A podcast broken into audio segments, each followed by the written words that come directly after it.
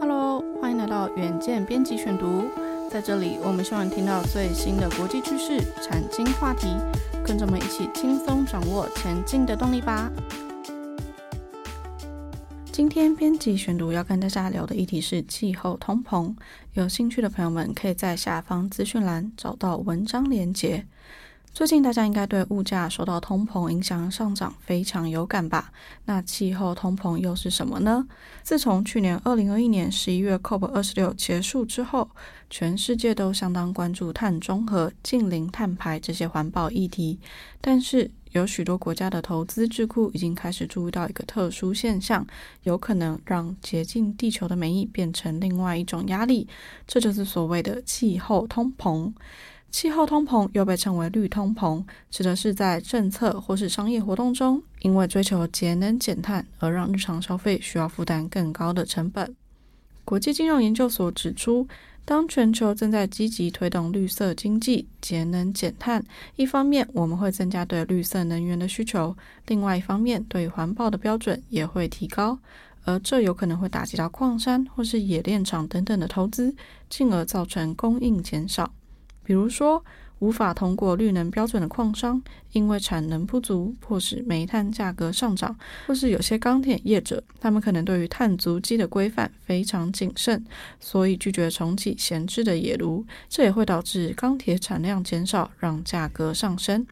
针对气候通膨，美国摩根大通资产管理公司的分析师就说道：“这些成本上升的压力，随着供应链一再转嫁，最终可能拖垮所有人。”而且，分析师担心的不只是这些，他们还担心，包括美国干净能源行业的需求激增，却没有足够的供应量来支撑。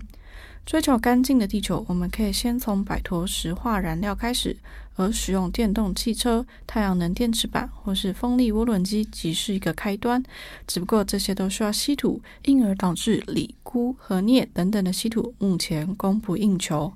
国际能源总署在《世界能源展望》刊物中就提出警告，指出稀土原料的短缺有可能导致太阳能模块、涡轮机、电动汽车电池等商品价格上涨五到十趴。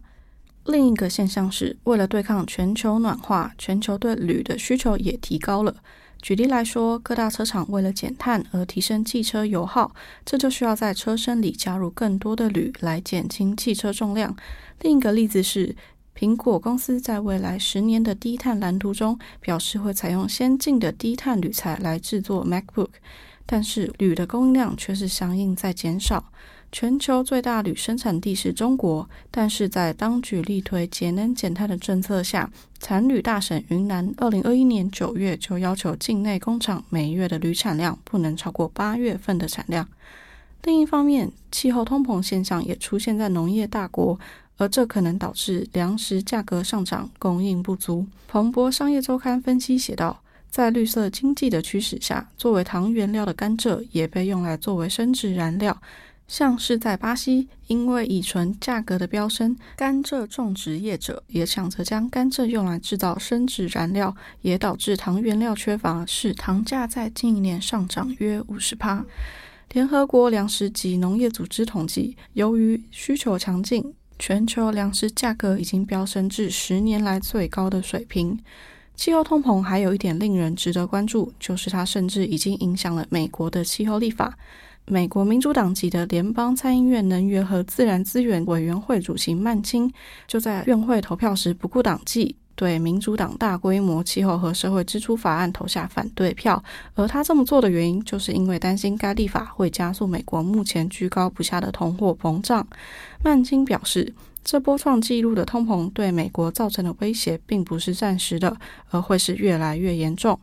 那么，我们说了这么多气候通膨的负面影响，全球环境主义者又是怎么想的呢？他们持反对意见，认为物价的上涨都不应该成为让地球维持可居住状态的阻力。但如果我们需要创建新的系统，都需要花费，那这笔钱又该由谁来买单呢？第一，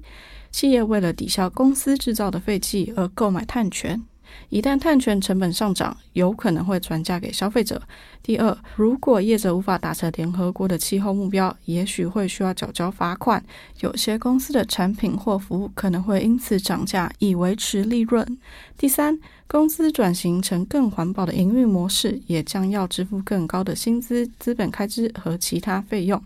以上就是今天的编辑选读。如果你喜欢远见 On Air，欢迎赞助或留言给我们。想了解更多文章的内容，也欢迎参考资讯栏连接。最后，请大家每周记得锁定我们，陪你轻松聊产业国际大小事。下次再见喽，拜拜。